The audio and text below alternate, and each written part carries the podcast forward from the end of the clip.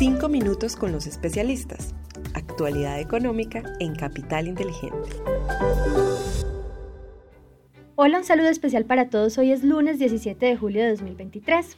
Somos Juan José Ruiz y quien les habla Susana Arenas. Les damos la bienvenida a nuestros 5 minutos con los especialistas, el podcast donde analizamos cada semana la actualidad económica realizado por la Dirección de Estructuración en Mercado de Capitales de Bancolombia. Los datos económicos más importantes de la semana. Empezamos contándoles que los mercados financieros mostraron un comportamiento mixto el viernes pasado, pero aún así fue suficiente para que las acciones estadounidenses tuvieran la mejor semana desde marzo. En principio, tanto el dato de inflación como los reportes de compañías fueron los principales catalizadores del desempeño. En el ámbito local, la inflación anual retrocedió 0,23%, ubicándose así en 12,13% en el mes de junio. Esto debido principalmente al decrecimiento de los precios de los alimentos. En cuanto a los datos económicos que esperamos para esta semana, el miércoles se publicará la inflación de junio de la zona euro y la balanza comercial de Colombia correspondiente al mes de mayo. Además, el jueves conoceremos las nuevas peticiones de subsidio de desempleo en Estados Unidos.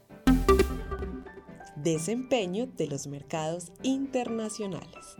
Bueno, y estos son los tres datos más relevantes de los mercados internacionales en la semana anterior. Primero, el dólar medido a través del índice DXY disminuyó en 2,3% hasta los 99,9 puntos. Segundo, la renta variable refleja un comportamiento positivo. En Estados Unidos, el Standard Poor's 500 subió 2,4%, el Dow Jones 2,3% y el Nasdaq 3,5%. Mientras tanto, Europa subió 2,9% y Japón cerró sin cambios. Tercero, en la renta fija, el Tesoro de 10 años registró una valorización de 22 puntos básicos frente a la semana anterior y cerró en 3,82%. Desempeño de los mercados en Colombia. Bueno, ahora en el contexto local resaltamos también tres datos importantes.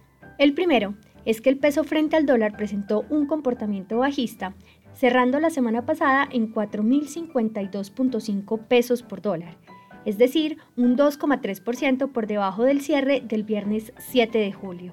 El segundo es que la renta fija registró valorizaciones generalizadas. La curva de test tasa fija presentó una valorización promedio de 34 puntos básicos, mientras que las referencias en UR tuvieron una valorización promedio de 14 puntos básicos. El tercer y último dato es que el índice MSCI Colcap tuvo un comportamiento positivo en la semana cerrando en 1.164 puntos, es decir, un 2,7% por encima del nivel del cierre del viernes de la semana anterior. Desempeño de los fondos de inversión colectiva.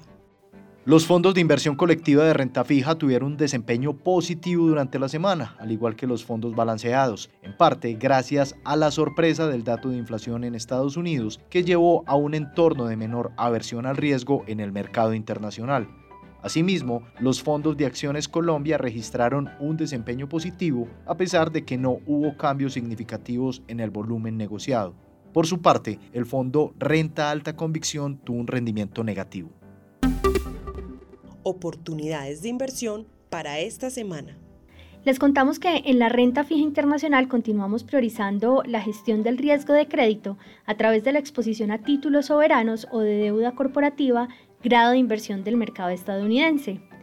En lo que se refiere a mercados emergentes, seguimos prefiriendo la deuda soberana en dólares ante diferenciales de tasas atractivos frente a su historia y a otros activos comparables.